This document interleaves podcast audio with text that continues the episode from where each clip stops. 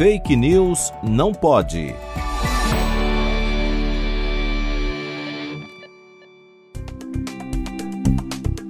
O SARS-CoV-2, o vírus causador da doença Covid-19, é um coronavírus cuja origem geográfica ainda não é bem definida.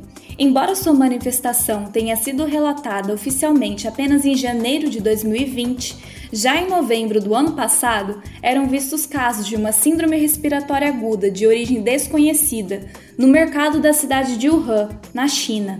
Muitas evidências se acumularam nos últimos meses, desde a publicação do sequenciamento do genoma do SARS-CoV-2. O vírus apresenta algumas pistas evolutivas marcadas em seu genoma, que indicam que ele não é produto de manipulação genética, mas sim da própria evolução natural. As análises genéticas apontam que o SARS-CoV-2 compartilha o mesmo ancestral comum com o vírus RATG13, de morcegos ferradura, que apresenta semelhança genômica com o SARS-CoV-2, mas contém diferenças significativas na proteína spike, usada pelo vírus da Covid-19 para entrar nas células.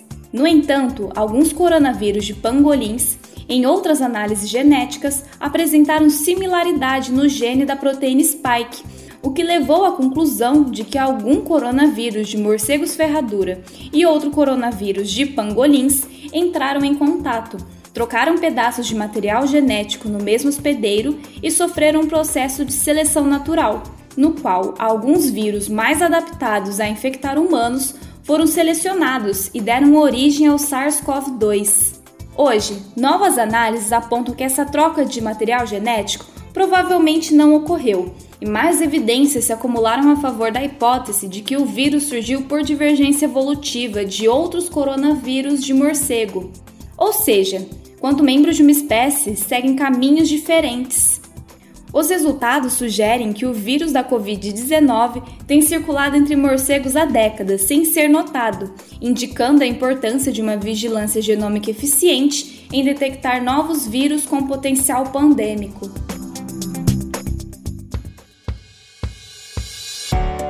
Fake News não pode. Apresentação: Laura Colette Cunha.